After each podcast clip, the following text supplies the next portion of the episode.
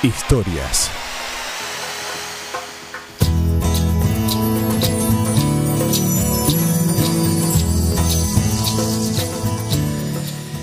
¿Alguna vez usted tuvo un sueño que nadie quería compartir con usted? Claudio, ¿alguna vez tuviste un sueño o tienes un sueño que todavía no has cumplido? Y varios. Muy bien. Es posible que mm, de nuestros oyentes que están allí, tal vez en el auto, llegando a casa, saliendo de casa o en el trabajo, en el colectivo, en algún lugar donde te encuentres, estés pensando, sí, yo tengo alguna, alguna, algún sueño, algo que no cumplí todavía. La historia de hoy tiene que ver con los sueños. La historia de hoy tiene que ver con una persona que se animó a soñar, que recibió un sueño, que quiso soñar y que todos le dieron la espalda. ¿Alguna vez se sintió usted así? Es muy común. Tal vez, si no le pasó a usted, con seguridad le pasó a alguien en su familia, o a alguien en el barrio, o a algún conocido, que se animó a soñar con algo que nadie nunca había logrado. La historia del día de hoy comienza en un lugar muy lejano a nosotros, hoy, y sin embargo tan cercano porque la realidad se sigue repitiendo y repitiendo y repitiendo. Un joven Imagínese usted, 17 años, solo 17 años, un muchacho que está terminando la secundaria y sueña con cosas grandes. Su sueño tiene que ver con crecer, con expandirse, con llegar a ser un gobernante.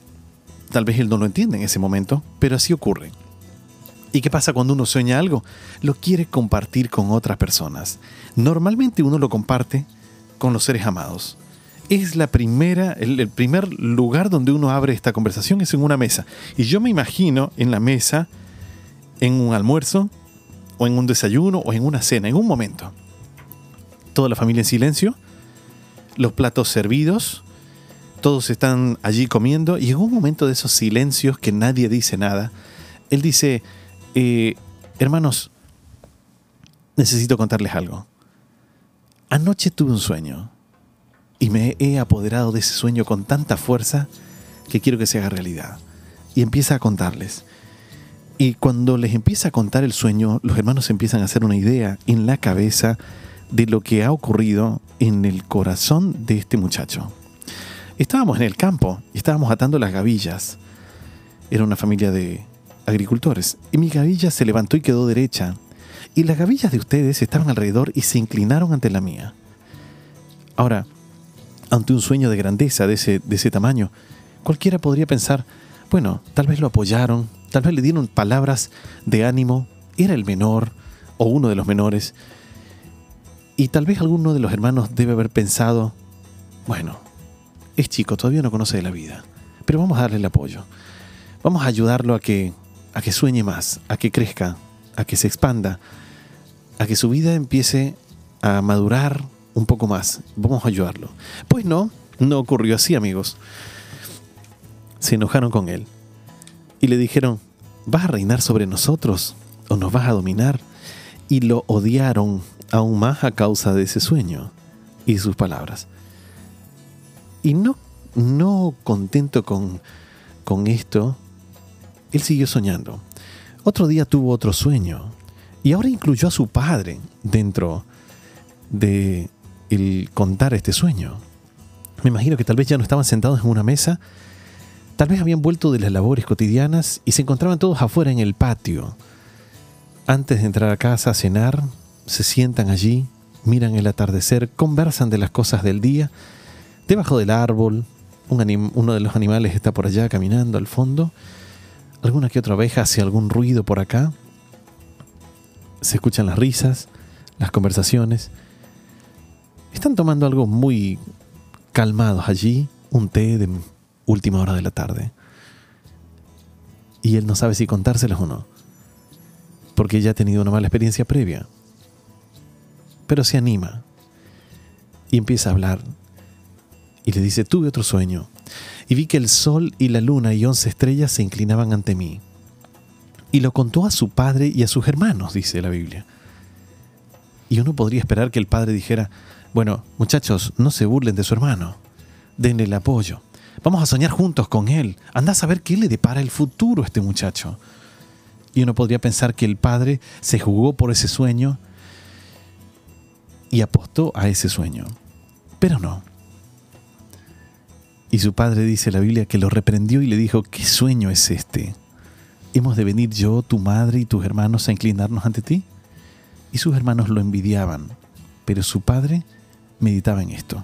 Ahora imagínese usted que en medio de ese sueño, en medio de esos sueños que tiene José, su padre decide un día que sus hermanos se van a apacentar los animales lejos, lo envía. Y él va, y a la distancia lo reconocen sus hermanos. Y yo no sé qué clase de crianza habrán tenido, pero evidentemente no era la mejor. Porque sus hermanos, en vez de alegrarse de que él venía con buenas noticias de casa, habían pasado dos semanas fuera de casa, allá lejos, muchos pastores, mucha gente, naciones yendo y viniendo, ellos solos, y lo ven a la distancia. Y en vez de pensar en la nostalgia de la casa y decir, ah, trae buenas noticias, alguna carta, ah, nos trae una caja de alfajores. ¿Qué te hubieran llevado a vos? Sí, seguramente. Unos Algo dulce, algo dulce, sí, seguro. ok. Trae noticias de casa. Nos trae ropa limpia. Estamos acá, acá no hay lavadora, no hay secadora, qué sé yo, anda a saber.